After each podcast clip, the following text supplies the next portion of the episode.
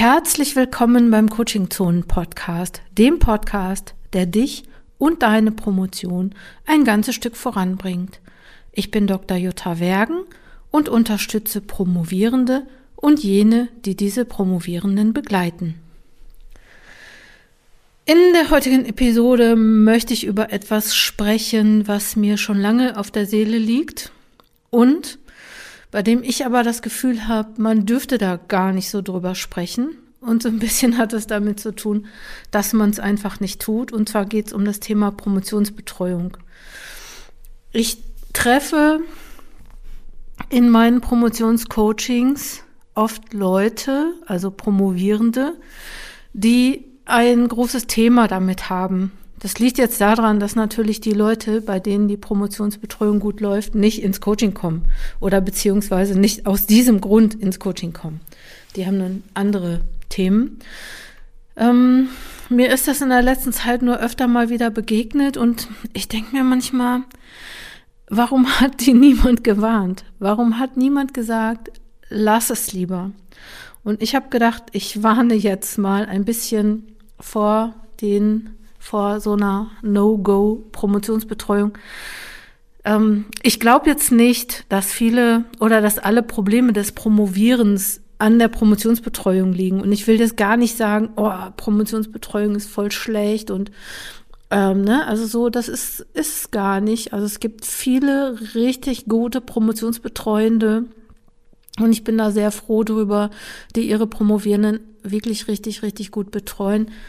Ich habe nur manchmal das Gefühl, es gibt halt auch die, diese anderen und, und ich denke manchmal, ähm, ich treffe manchmal so Promovierende, wo ich so manchmal so denke, boah, weiß ich jetzt auch nicht. Also als Coach sollte man ja immer irgendwie, naja, einen Rahmen geben können und ich kann das auch immer, aber manchmal würde ich auch gerne sagen, renn, renn einfach weg. Nimm die Beine in die Hand und lauf.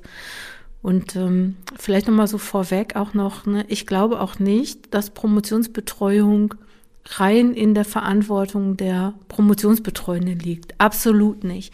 Promotionsbetreuung ist keine Einbahnstraße. Das ist so ein Satz, den ich ganz gerne sage, weil ich nämlich finde, dass Promotionsbetreuende und Promovierende für eine gute Promotionsbetreuung verantwortlich sind.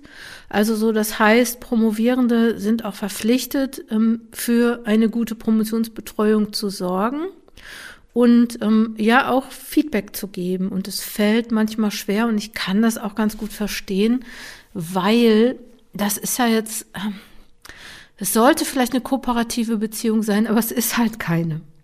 Ne, es ist halt immer noch diese Person, die dir eine Note gibt und die vielleicht auch manche Sachen besser weiß als du. Und ähm, ich glaube, dass es manchmal auch so ein bisschen Glückssache ist. Ich glaube, dass man manchmal Leute anfragt. Ja, ne, also so eigentlich wäre das ganz gut, wenn man so erst promovieren würde eine ganze Zeit lang und dann würde man sich überlegen, wer ist eigentlich eine gute Promotionsbetreuung für mich. Das glaube ich wäre eigentlich eine richtig gute Sache.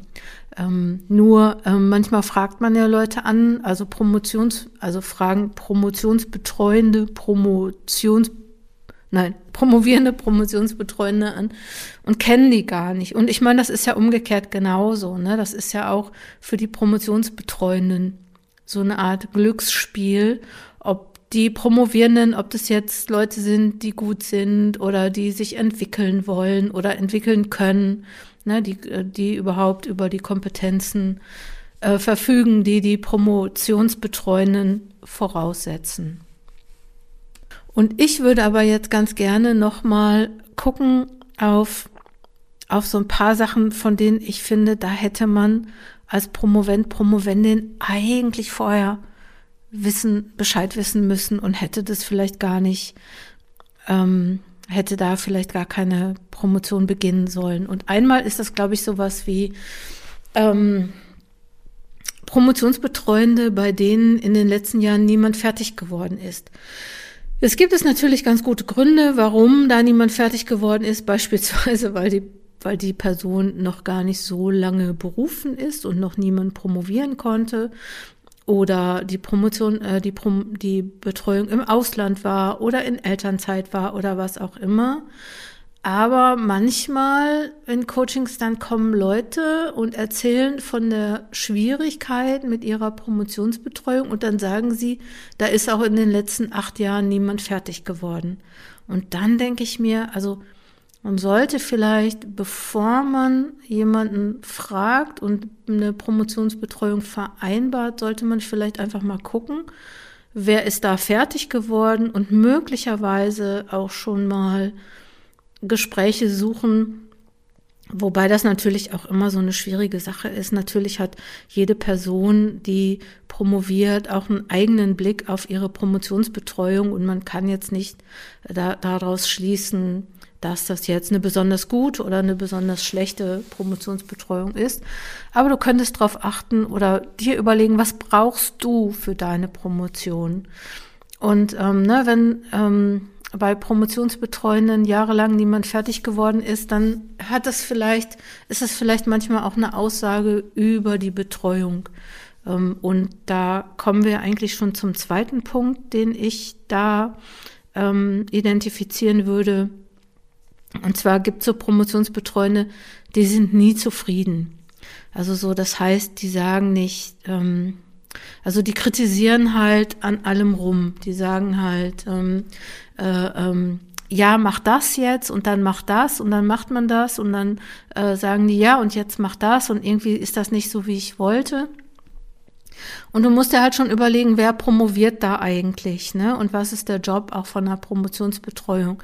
Natürlich ist das am Anfang so, dass die, oder ich gehe mal davon aus, dass das am Anfang so ist, dass die Promotionsbetreuung schon manche Sachen besser weiß als du. Also, ne, weil sie einfach eine Expertise hat, sonst hättest du sie auch nicht gefragt äh, und um die Promotionsbetreuung sozusagen geb gebeten. Ähm, aber das ist natürlich auch so, dass du dich im Laufe der Zeit zu einem autonomen Forschenden, zu einer autonomen Forschenden entwickelt, ne? also so, dass du auch schon Spezialistin wirst in diesem Feld, in dem du dich bewegst und ähm, ja gucken solltest, dass du gut argumentierst.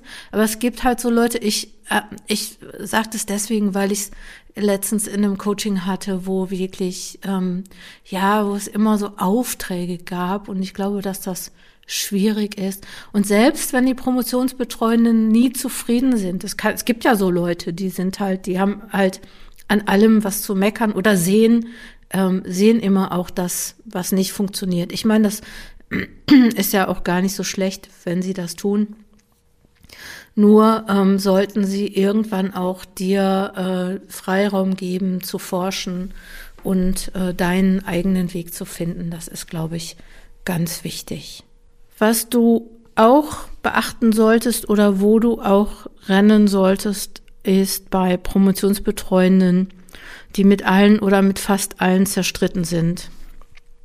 Und damit meine ich jetzt nicht so ein Streit zwischen Leuten, die verschiedenen Fachrichtungen oder verschiedenen Schulen angehören, die sich inhaltlich streiten oder ähm, ja, vielleicht auch das andere nicht akzeptieren, ähm, sondern ich meine solche, mit denen, die mit niemandem mehr reden, weil sie einfach nur Streit haben.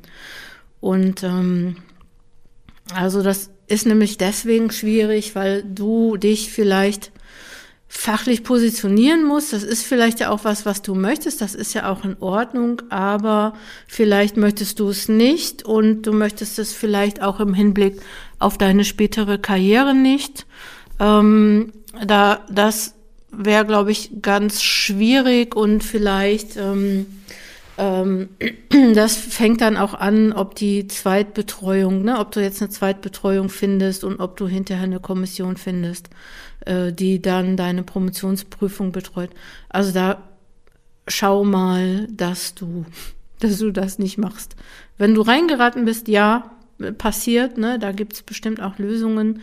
Aber wenn du es vorher weißt, ist es, glaube ich, ähm, eine schwierige Promotionssituation. Ebenfalls schwierig ist es mit Promotionsbetreuenden, die lange nichts publiziert haben. Warum? Meist sind Leute, die lange nichts publiziert haben, auch Leute, die wenig forschen. Ich meine, es gibt es gute Gründe dafür, eine Zeit lang nicht zu publizieren. Und ähm, allein, und das wissen wir ja auch aus der Forschung, ist Geschlecht äh, beispielsweise ein Indikator. Jetzt im Zusammenhang mit Corona noch mal viel äh, schwieriger, ähm, ne, dass Frauen weniger publizieren als Männer, dass Mütter weniger publizieren als Väter. Darum geht's aber auch gar nicht, ne, sondern so ähm, Forschende, die regelmäßig publizieren, die stehen dann halt auch im Dialog mit anderen Forschenden. Und die Forschung wird sozusagen auf den Prüfstand gestellt, beispielsweise durch Peer Reviews oder durch, dadurch, dass sie zitiert werden oder kritisiert werden und dann darauf antworten. Äh, manchmal ist halt einfach auch diese Publikationsschwäche, sag ich mal, auch ein Zeichen dafür, dass die nicht forschen. Und das kann natürlich wieder auch auf deine Promotion zurückfallen, nämlich, dass sie vielleicht nicht so im Feld ähm, ja, ähm, tätig sind oder fit sind und ähm, vielleicht auch nicht äh, den wissenschaftlichen Diskurs kennen. Wie gesagt, das heißt aber jetzt nicht generell, wenn jemand nicht publiziert, bloß nicht da promovieren, sondern irgendwie gucken, ähm, woran liegt es, dass die Person nicht publiziert, ähm, weil, ne, wenn das ähm, jetzt so Gründe sind, dass es, dass sie da in der Forschung nicht vorankommt, ähm, könnte das für dich eine Rolle spielen, mit wem du beispielsweise weiter promovierst oder es kann ja auch gute Gründe geben, bei dieser Person zu promovieren, dann guck halt, dass du auch mit Leuten aus dem aktuellen Diskurs in Verbindung stehst. Ein Thema ist immer auch Promotionsbetreuende in Rente. Auch das möchte ich jetzt nicht so generell sagen, promoviere nicht bei jemandem, der oder die in Rente ist. Ähm, Im Gegenteil, manche, manche Promotionsbetreuende blühen ja in der Rente erst richtig auf, weil sie dann endlich Zeit haben für die Dinge, die ihnen wirklich Spaß machen. Und da kann ja auch Promotionsbetreuung zugehören oder auch Forschen mit Promovierenden zugehören.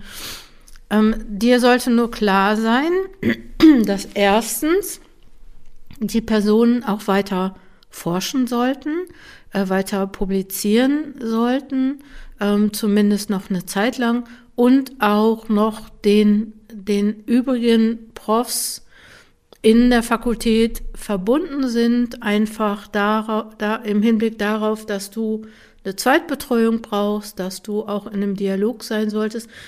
Was eine ganz schwierige Kombi ist, sage ich ganz ehrlich, ist das äh, Thema ähm, externe Promotion mit einem Promotionsbetreuenden in Rente. Das ist echt eine richtig schwierige Sache. Da solltest du überlegen, ob du das brauchst und, ne, also, du solltest zumindest dann dich vernetzen noch mit anderen und auch mit anderen Promotionsbetreuenden im Kontakt sein. Schwierig sind auch Promotionsbetreuende, die fachlich nicht passen. Das machen auch manche aus irgendwelchen Gründen. Ich weiß nicht, weil sie, weil die Promotionsbetreuenden immer so nett waren oder weil man sich kennt aus irgendwelchen anderen Zusammenhängen. Ich glaube, das ist keine gute Idee, bei ähm, Promotionsbetreuenden zu promovieren, die keine Expertise für dein, für dein Thema haben weil ich glaube, dass es, ähm, oder ich weiß, dass es eine ganz wichtige Sache ist, dass deine Promotionsbetreuenden dich im Hinblick auf dein Thema beraten können, damit du äh, vorankommst und sie dir auch sagen können, ähm, in welche Richtung das geht oder auch dir nochmal notfalls bei Schwierigkeiten ähm, helfen können oder dich warnen können vor bestimmten Entscheidungen, die du in deiner Forschung triffst. Was noch schwierig ist, das sind Promotionsbetreuende, die nicht vernetzt sind, weil du natürlich auch, ne, also heißt es nicht, ähm, mach das nicht, aber es ist immer ganz gut, wenn die vernetzt sind. Es kann es sein, dass Leute nicht vernetzt sind, weil sie äh, pff, ähm, Außenseiter sind oder weil sie introvertiert sind. Das ist ja alles überhaupt nicht schlimm. Du solltest nur gucken, dass wenn die nicht vernetzt sind, dass du dir deine Vernetzung, die du brauchst, im Forschungsfeld, aber auch für deine Berufstätigkeit und auch für die Auseinandersetzung mit anderen, weil du solltest ja dein Thema auch diskutieren, du solltest auf Tagungen gehen und ähm, deine Ergebnisse vorstellen. Und natürlich auch ähm, sollten sich andere aus der Fakultät bereit finden, auch dein Promotions, ähm, in deiner Promotionskommission zu sitzen. Also achte vielleicht einfach drauf, wenn die Promotionsbetreuung nicht vernetzt ist, dann musst du das selbst, also musst du die Vernetzung selbst in die Hand nehmen, weil sie dir dann einfach nicht helfen kann. Noch eine schwierige Betreuungssituation erlebe ich immer wieder und habe es schon ganz oft gehört, nämlich das Thema, ich habe zwei, äh, zwei Promotionsbetreuende, die kommen interdisziplinär. Der eine sagt Hü, die andere sagt Hot. Das ist natürlich auch nochmal schwierig, ne? Also so, das lässt sich wahrscheinlich nur dadurch ähm, in den Griff kriegen, indem man die regelmäßig an einen Tisch kriegt, also dass man Betreuungsgespräche führt die ähm, zu dritt sind, wo beide Promotionsbetreuenden dann anwesend sind. Auch nochmal sowas, wo ich so denken würde, ja, lässt sich nicht vermeiden, besonders weil es ja auch gewünscht ist, interdisziplinär zu promovieren, aber ich weiß um die Schwierigkeiten ähm, der Promovierenden, die das irgendwie dann ausbaden müssen oder in jeder Disziplin dann hundertprozentig sein zu müssen, was für manche Promovierende dann bedeutet, auch nochmal so eine Art Zweitstudium zu machen, äh, um sich dann der anderen Disziplin äh, äh, damit genauso gut auszukennen wie mit der ersten. Ne? Also so, da müsste, müsste man mal wirklich echt ein Gespräch führen mit den Promotionsbetreuenden. Was ich auch noch sagen möchte ist, es ist natürlich nicht immer die Promotionsbetreuung. Also ich warne davor, vor Schwierigkeiten, immer sofort die Promotionsbetreuung äh, verantwortlich zu machen. Wie gesagt, erstens, Promotionsbetreuung geht alle was an, also geht Promovierende und Betreuende an, ne? auch wenn es Promotionsbetreuer heißt, bist du als Promovent, Promovendin natürlich auch für Promotionsbetreuung zuständig und musst dafür sorgen, dass du eine gute Promotionsbetreuung bekommst. Das bedeutet in vielen Fällen auch zu wissen, was du brauchst. Und ähm, das zu formulieren, das zu artikulieren. Also, ne, guck, ob es wirklich die Promotionsbetreuung ist oder ob es auch was ist, was du ähm, ändern kannst. Und ähm, vielleicht noch mal so was, was kannst du machen? Du könntest natürlich ähm, die Promotionsbetreuung wechseln, dass du dir überlegst, okay, ähm, es geht nicht mehr, ich gehe woanders hin. Das gibt ja auch genügend Leute, die das tun. Ähm, und ich glaube, dass es, dass du es einfach, ähm, ja, was heißt einfach, dass du es formulieren musst. Das ist vielleicht auch ein Thema fürs Promotionscoaching. Ähm, vielleicht ist auch eine gute Vernetzung mit anderen Promovierenden in der Forschung, mit Mentoren, Mentorinnen auch nochmal eine gute Sache, die Promotionsbetreuung ähm, für dich zu organisieren, weil Promotionsbetreuung sind ja auch Leute, die dich auf dem Weg begleiten, deine Promotion erfolgreich zu beenden oder überhaupt zu beenden, was erfolgreich ist, wissen wir ja. Oder weißt allein du, was für dich erfolgreich ist. Äh, vielleicht reicht es auch, eine gute Zweitbetreuung zu haben. Da habe ich auch schon mal öfter von gehört, dass, ne, dass die Zweitbetreuung ähm, auch viel Betreuungsleistung übernimmt. Das müssen natürlich Zweitbetreuende auch wollen. Ähm, ich glaube, es ist generell einfach gut, wenn du zwei Betreuende hast. Und du brauchst ja, zumindest brauchst du zwei Gutachten. Das bedeutet, es sollten zwei Leute sein, die ähm, deine Promotion auch kennen und diese mit dir diskutieren. Ich glaube, dass viel auch schon äh, getan ist, wenn man das schafft, beide Betreuende an einen Tisch zu bekommen oder an einen Monitor. Es geht ja auch einiges jetzt ähm, mit ähm, virtuellen Treffen, Konferenzen, Gesprächen und äh, die Promotion vorzustellen und dann ähm, entsprechende ähm, Absprachen zu treffen, so dass du die Orientierung hast, wie geht es weiter, was tust du jetzt, was ist zu tun und ähm, dass du weißt, irgendwie so läuft es jetzt für mich. Ja, das war die eigentlich die, die Folge Renn, wenn du kannst, weil das wollte ich eigentlich immer schon mal machen, so eine Folge wie ähm, Achtung vor dieser Promotionsbetreuung. Es ist jetzt ein bisschen nicht so geworden. Also es gibt schon, schon so ein paar, wo ich dir wirklich abraten würde. Es gibt aber auch Betreuungsverhältnisse, wo ich sagen würde, ja, das läuft vielleicht nicht optimal und ich weiß auch nicht, ob das, äh, ne, ob man das immer so erwarten kann, aber ähm, ne, du kannst eine Menge da auch auffangen, indem du dich vernetzt, indem du ein Mentoring machst oder auch, jetzt kommt eine kleine Werbeeinheit, oder auch, wenn du Promotionscoaching in Anspruch nimmst oder aber auch ähm, eine Mitgliedschaft bei Fokus Promotion, dem Membership-Programm von Coaching Zonen buchst. So, das musste jetzt noch sein zum Abschluss, weil es ist ja auch eine Lösung. Ne? Also es muss ja nicht immer nur ähm, was Fremdes sein. Okay, das war Episode, ich glaube 144 des Coaching Zonen Podcast. Ich freue mich, dass du so lange dran geblieben bist. Ich freue mich über deine Erfahrungen mit Promotionsbetreuung.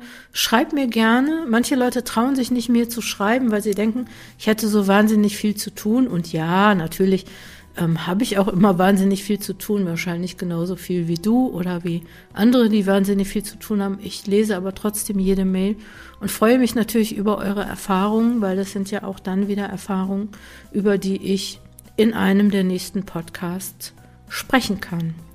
Bleib mit mir verbunden, abonniere den Newsletter von coachingzonenwissenschaft.de, hör dir den nächsten und den letzten Podcast an, hab eine gute Zeit, komm gut voran, deine Jutta Wergen.